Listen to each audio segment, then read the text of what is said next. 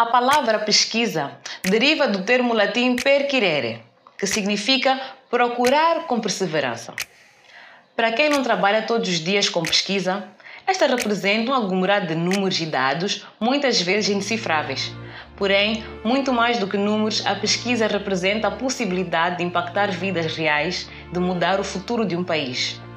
Hoje, a nossa convidada é Fernanda Machungo. Ela é médica especialista em ginecologia e obstetricia e, através da sua pesquisa sobre o aborto em Moçambique, contribuiu consideravelmente para a descriminalização do aborto no país. Hoje, a doutora Fernanda está aqui para partilhar aquilo que acontece quando se faz história. O meu nome é Eliana Anzualo e sejam bem-vindos ao podcast Bastidores em Cena.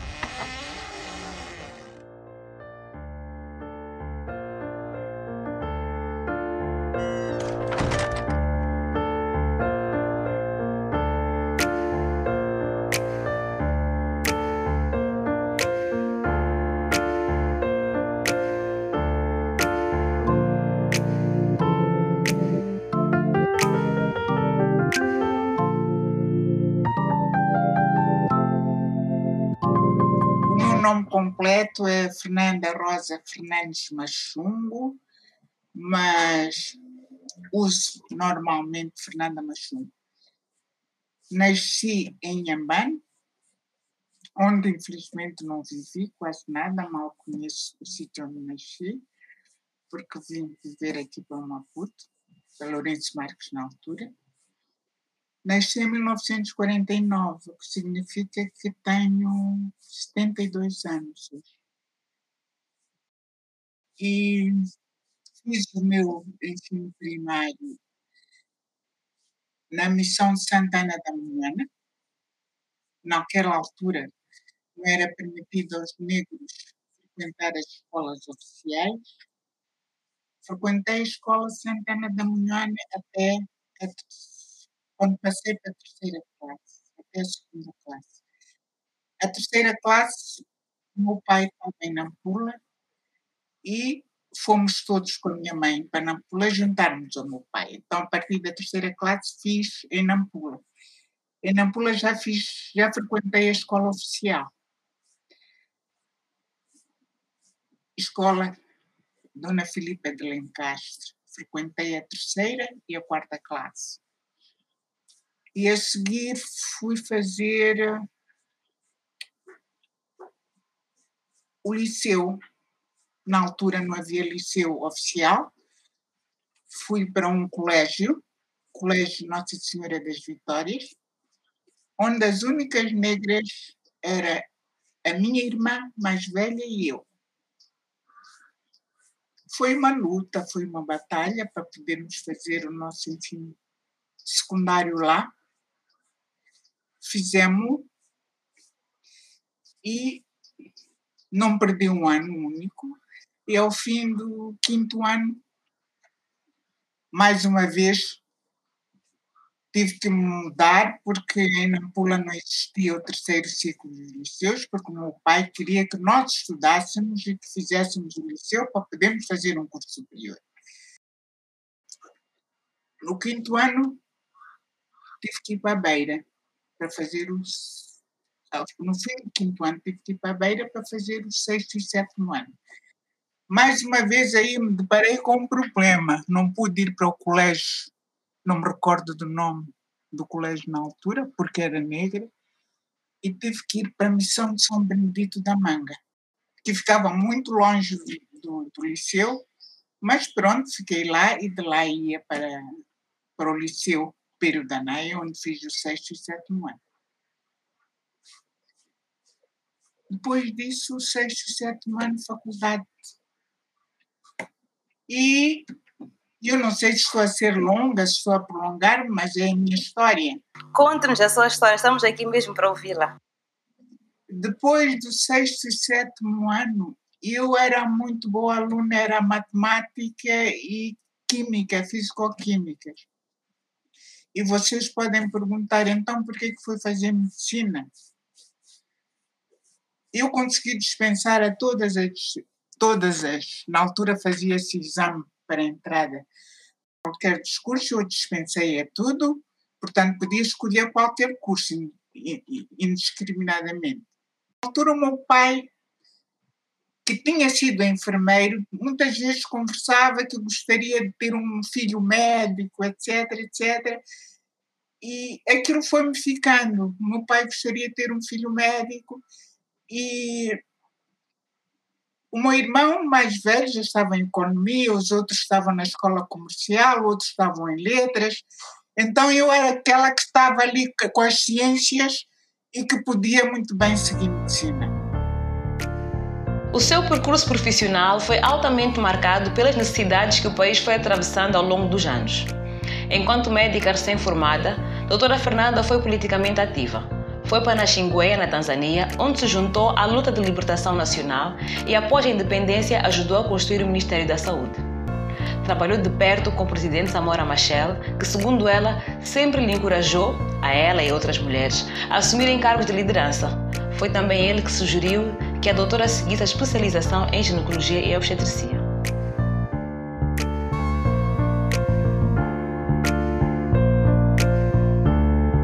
Talvez aqui dizer uma coisa importante que o presidente Samora fazia, com todas as pessoas que vinham de fora, particularmente da Europa, ele tentava integrar ali na Xingueia.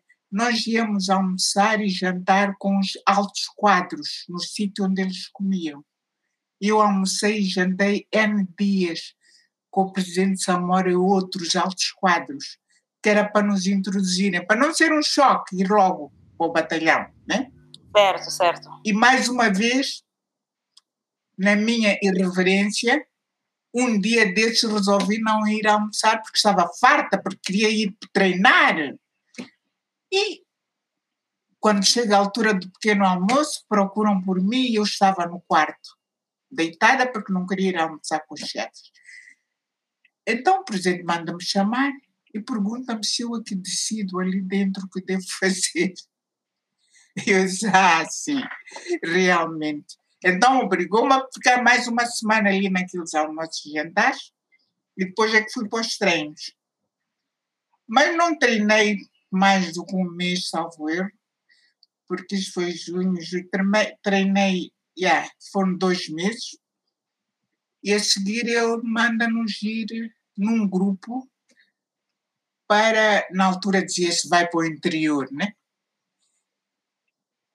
Fui num grupo que foi designado para ir de Naxingueia para Nangade, Cabo Delgado. E ele designou uma, uma senhora, uma camarada que era de Cabo Delgado mesmo, para, para interpretar-me em Macondo quando chegasse a Cabo Delgado. Fomos juntas, com mais outro, um grupo enorme.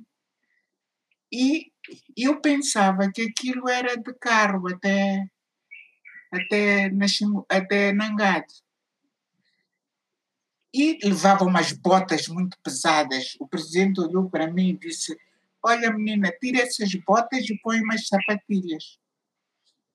E eu, é claro, antes de partir, fui tirar as botas e depois sapatilhas. Depois percebi porquê. Né? Porque, afinal, a única coisa que nós íamos fazer de carro era sair dali até ao rio Rovuma. Do Rovuma entramos em barquinhos, atravessamos para o outro lado, portanto para Moçambique. E a partir daí foi uma marcha longa. E eu tirei o chapéu a todas as mulheres e homens, rapazes e jovens que andaram 10 anos a carregar mantimentos de um lado para o outro, subindo uhum. e descendo montanhas. Montanhas essas que eu subi e desci que eu subi desci. Nem queria acreditar que tenha conseguido fazer aquilo, mas fiz.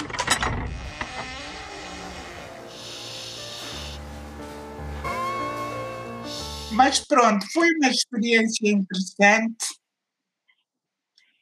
e continuando até chegar à ginecologia obstetrícia, é que depois disto, quando eu estava em Nangade, mandaram-me chamar para Lourenço Marques, em dezembro de 74. E lembro-me que cheguei, salvo a 31 de dezembro, 74. Tinha, passei uns dias em, em, em Pemba, na altura Porto Amélia. O governador na altura era o Ramon Pachimapo. Cheguei a Lourenço Marques em dezembro e não me recordo em que data, em que altura, o presidente Samora designou-me chefe do grupo de saúde que ia trabalhar com a Comissão Militar Mista, que era a comissão que estava em discussões de passagem das coisas de Portugal para Moçambique. E eu ia receber, era chefe da comissão que ia receber a parte da saúde. Portanto, corri, tive que correr todo o país onde havia instalações de saúde militares para fazer esta recepção. Ok. E nessa equipa quantas mulheres havia? E quantos homens? Era eu, eu. Eram dois homens e eu. Era, o, o grupo eram três pessoas. Uhum. Dois médicos, um médico e eu, e mais um técnico de, de medicina. Ok. E aqui, eu fazer um parênteses para dizer a importância que o presidente Samora Machel dava às mulheres. Porque naquele grupo ele podia ter designado o outro médico, que era homem, por exemplo. Mas fui eu que chefiei o grupo. E houve até coisas caricatas que aconteceram na própria Comissão Militar Mista, porque eu não só trabalhava na saúde, quando, quando havia que dar um relatório a toda a comissão, da parte moçambicana, da parte portuguesa, eu ia à reunião, à mesa da Comissão Militar Mista. Íamos os três da saúde, né? Só sei que um dos dias, a primeira vez que lá fomos, o, já não me lembro do nome do general português que chefiava a parte portuguesa, voltou-se para o camarada Chipande e disse: Esta menina não pode estar aqui, isto não é para mulheres. Ele disse o quê? Não, ela tem que ficar, sim, porque ela faz parte da nossa delegação. Ela tem que dar o relatório da parte da saúde. Tanta discussão, acabei ficando fazendo parte das, das discussões. Então, os portugueses optaram por sempre que eu aparecesse, em vez de discutir que eu saía, trazia uma rosinha ou uma flor e oferecia uma flor. Pronto, isto era um parênteses disso. Então, era a forma deles de, de, de intimidar ou de, de, deixar, deixar claro que achavam que não era o seu lugar ali que não era o meu lugar ali, está a ver? Estão a discutir grandes coisas militares, está ali uma mulher, né? Mas a visão do nosso lado, a visão do presidente Samora do nosso lado, não punha isso em causa, né?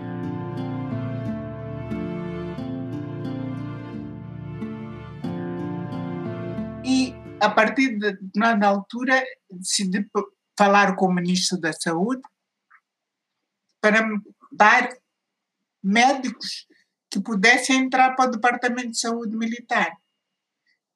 Na altura, o ministro da Saúde era o Dr. Helder Martins, passou-me três médicos que eu mandei fazer a formação fora, em saúde militar, em três áreas específicas: uma da organização de saúde militar, dois, prevenção saúde militar, medicina preventiva e assistência médica. Três. Quando eles regressam, eu respirei fundo e disse: pronto, agora já posso sair do departamento, tenho quem me substitua. E pedi audiência, aí que vou entrar na minha especialidade. Pedi audiência ao presidente Zamora, que era comandante em chefe das, das Forças Populares de Libertação de Moçambique. E antes de dizer isso, eu queria voltar um pouco atrás também, por causa do presidente Samara. Uhum. Eu fui membro, eu fui membro do Estado-Maior-General das Forças Populares de Libertação de Moçambique, a única mulher. Por quê? Porque o presidente Samara, para ele, havia igualdade ou equidade de género. E como eu dava também prioridade à saúde, a saúde tinha que estar representada a nível mais alto. E eu era membro do Estado-Maior. Não sei se hoje existe alguma mulher como membro do Estado-Maior. Na altura devia ser a primeira. Era a primeira, não sei se em África ou não, mas era. E tinha o respeito de todos os camaradas que trabalhavam comigo. Uau! E eu fazia aquelas escalas também de serviço, tal qual os outros todos. Hum? E esses parentes é só para dar importância, é mesmo, ao papel do presidente Samara Machel em relação à mulher.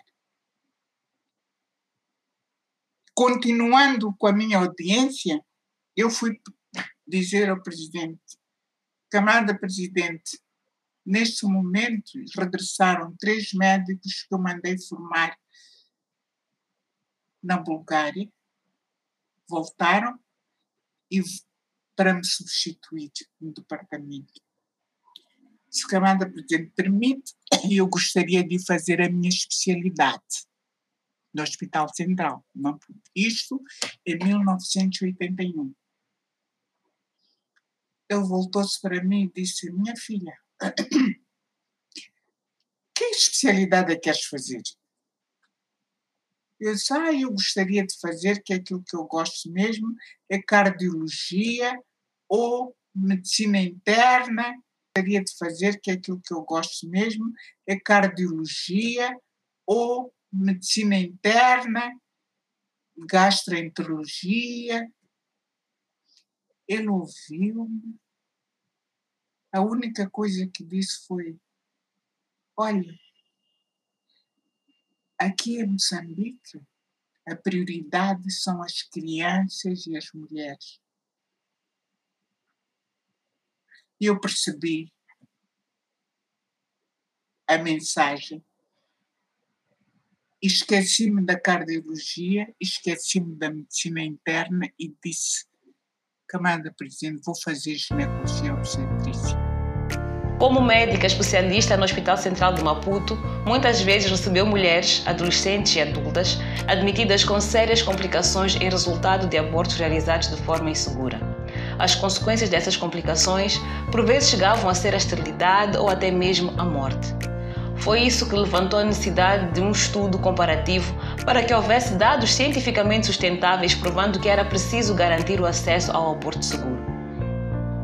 Segundo a OMS, uma em cada cinco gravidezes a nível mundial resulta em abortos induzidos. Em Moçambique, as pesquisas da doutora Fernanda, realizadas no Departamento de Obstetricia e Ginecologia do Hospital Central de Maputo entre 1990 e 2000, revelaram que 8 a 11% das mortes maternas foram resultado de complicações do aborto inseguro. Estes números representam apenas a ponta do iceberg, segundo a médica, pois excluem as mulheres que não tiveram complicações graves ou não necessitaram de cuidados hospitalares ou ainda aquelas que por qualquer outro motivo não procuraram assistência médica, muitas das quais possivelmente morreram. Como é que eh, se interessa depois pela questão do aborto, especificamente? Como é que é a pesquisa? Hum. Eu entro na pesquisa porque quando fazíamos a especialidade, fazíamos urgências de ginecologia e de obstetrícia. Todos. E nos serviços de urgência de ginecologia entravam muitas jovens, adolescentes, mulheres adultas com muitas complicações do aborto, do aborto inseguro. E nós preocupados, porque a maior parte daquelas meninas acabavam ficando inférteis, ficando estéreis, e algumas acabavam morrendo mesmo. Adolescentes, jovens e mulheres, particularmente adolescentes e jovens. E impotentes, não podíamos fazer nada, limitávamos a tratar as doentes, os meus colegas todos e eu, mas, felizmente, na altura, estava a trabalhar conosco o, o então Ministro da Saúde, que era o Dr. Pascoal Mcumbi. Ele estava a fazer também especialidade de ginecologia. Ele seguia estes problemas todos, ele via aquelas. essas grandes dificuldades com que nós nos debatíamos, essas mortes que nós chorávamos porque não sabíamos o que fazer para as evitar, ele, como Ministro da Saúde, tirou um diploma que autorizava o Hospital Central a fazer, autoriza, autorizava o Hospital Central a fazer abortos seguros quando a gravidez resultasse de falha de contracepção. Pronto, aí tínhamos uma possibilidade de fazer um estudo, uma investigação, para comparar os casos que fazem aborto seguro e outros que fazem aborto inseguro, o que é que acontece nestes dois grupos. É aí que nós avançamos a fazer trabalhos de investigação, a partir de 1985, quando ele tomou essa decisão, em 1985, o ministro. E nós começamos os nossos trabalhos mais ou menos, eu já era especialista, em 1987, 88. Eu fiz um, uns trabalhos, o professor Bugalho também, por exemplo, fez outros na mesma área. E o que é certo é que, no fim dos trabalhos, nós conseguimos verificar que havia uma diferença significativa nas complicações que existiam nos casos de aborto seguro e nos casos de aborto inseguro. E tínhamos que dar isso a conhecer, que é para serem tomadas medidas. Estes trabalhos de aborto seguro e inseguro serviram para a minha tese de doutoramento, que fiz na Suécia, em Estocolmo, no Karolinska Institute. E recordo-me quando acabou a minha dissertação, eu disse ao meu tutor, na altura era o Staffan Bergström, e disse Staffan, porque na Suécia não se, não se utiliza um título de doutor, professor, não sei quanto, é pelo nome.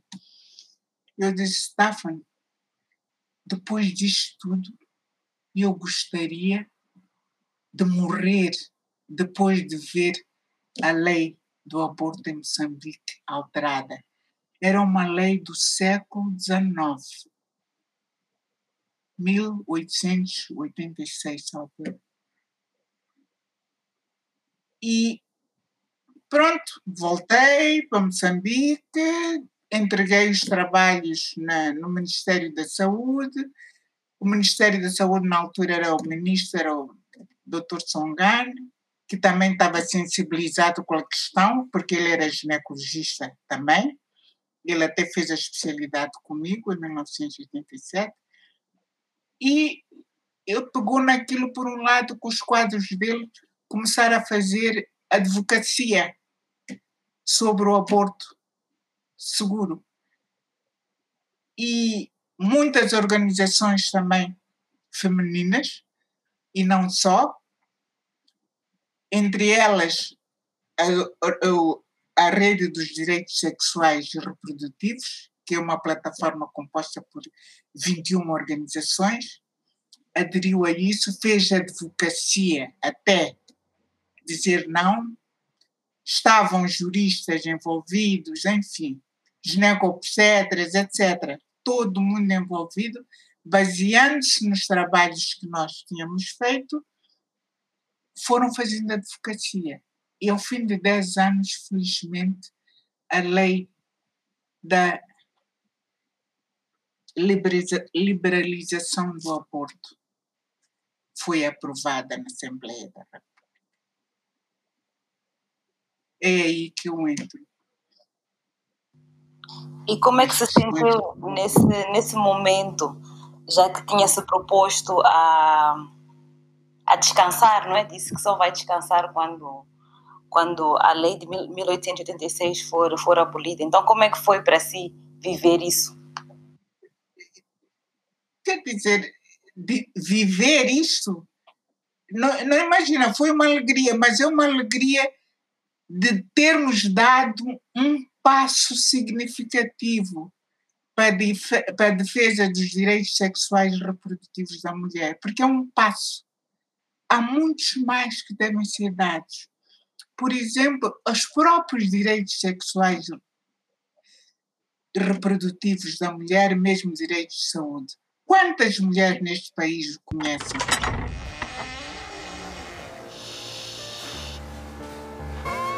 E quando nós falamos em aborto seguro, é para preservar a vida das mulheres. Não é para as mulheres fazerem do aborto seguro, não é para as jovens fazerem do aborto seguro um meio de planeamento. E fazer um, fazer dois, fazer três. Até porque lhes faz mal à saúde. As pessoas não sabem que cada aborto que fazem pode trazer sequelas para a sua fertilidade. Pode. E não pode fazer do aborto um método de planeamento. O aborto é um recurso que existe quando há uma gravidez indesejada. Nós sabemos que todas as mulheres ao longo da história da humanidade sempre recorreram a um aborto, mesmo sabendo das complicações que vão ter, inclusive a complicação essa que pode ser a morte. Mas recorrem sempre. Faz parte da história. A gravidez indesejada pode levar a um aborto inseguro. Daí nós fazemos advocacia pelo aborto seguro. Mas, atenção, contracepção em primeiro lugar. Uso de métodos contraceptivos para prevenir uma gravidez. Certo, muito, muito obrigada pela, pelas suas palavras. Eu queria saber uh, de si, né, pelo seu trabalho com pesquisa e investigação. Há muita pesquisa que é feita, sim, sim, sim. mas que nem sempre é utilizada, porque ficamos muito num, nesta ideia abstrata dos números. Uhum. Não conseguimos perceber que por trás daquele número é uma pessoa, são, são várias é. mulheres. Então, como é que nós podemos potencializar essa pesquisa? Porque há, há muita pesquisa mesmo sobre métodos contraceptivos, sobre alimento familiar, eh, como é que nós podemos uh, utilizar dessa pesquisa melhor? Eu, eu penso que as pesquisas que devem ser feitas são efetivamente para mostrar o que, é que acontece na nossa realidade, né? mostrando o que acontece, ver o que é de bom, o que é de mau, pegar no que é de bom e levar, e levar o que é de mau para tentar tirar. E quando diz que os números, pois nós não devemos, quando falamos em números, nós devemos dizer exatamente o que aqueles números representam, né? Porque, por exemplo, no meu trabalho eu dizia 3% das mulheres morrem. Não basta só dizer 3%. Quando nós dizemos 3% das mulheres morrem, temos que fazer alguma coisa para reduzir estes 3%, porque são mulheres que morrem, não o 3%. São as mulheres que morrem. E alguma medida tem de ser tomada para reduzir este número.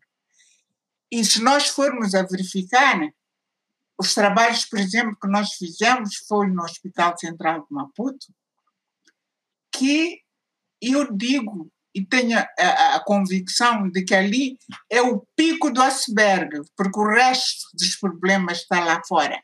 Né? Aquilo chega-nos, aqueles que nos chegam ao Hospital Central. E hoje, no Hospital Central, já estamos a reduzir, já, estão, já se estão a reduzir esses números de mulheres que morrem devido ao aborto inseguro. É para isto que devem servir os trabalhos de investigação, penso eu. Pegando nos problemas existentes na realidade, estudá-los, concluir e tomar medidas para a solução desses mesmos problemas. Foi isto que aconteceu em relação ao aborto inseguro, e se nós formos a verificar realmente está a reduzir no Hospital Central, estou a falar do Hospital Central, o número de mortes por aborto inseguro. Mas aqui quero dar um parênteses, hum? porque, infelizmente, alguns de nós, profissionais de saúde, na ganância do dinheiro, é isto, hum? incorrem em continuar, querem continuar, permanecer a fazer estes abortos inseguros. E nós verificamos que Enquanto que em 1990 e tal, na década de 90, quando nós fizemos trabalhos de investigação, as mulheres morriam muitas vezes por infecções, tinham perfurações, porque introduziam paus para tirar lá a gravidez. Hoje, as mulheres morrem por hemorragias. Por quê? Porque há outros métodos de, do aborto. Então, os gananciosos utilizam mal esses mesmos métodos e levam as mulheres à morte por hemorragias hoje, infelizmente. Eu gostava de chamar a atenção a todos que a vida de uma pessoa não tem preço. A vida humana não se paga. Eu costumo dizer, costumava, porque agora já não sou professora, dizer aos meus alunos: olha, se por negligência nós deixamos morrer alguém, não é o facto de pagarmos uma indemnização que vai pagar a vida de uma pessoa, porque esta vida não tem preço. Portanto, devemos fazer todos os possíveis por salvar a vida das pessoas. E esses gananciosos que encontram outra maneira de ganhar dinheiro, não perigando a vida, particularmente dos adolescentes. O podcast Bastidores em Cena é uma produção MUVA e tem o apoio da Foreign Commonwealth and Development Office, da Agência Francesa de Desenvolvimento e da Embaixada da França em Moçambique.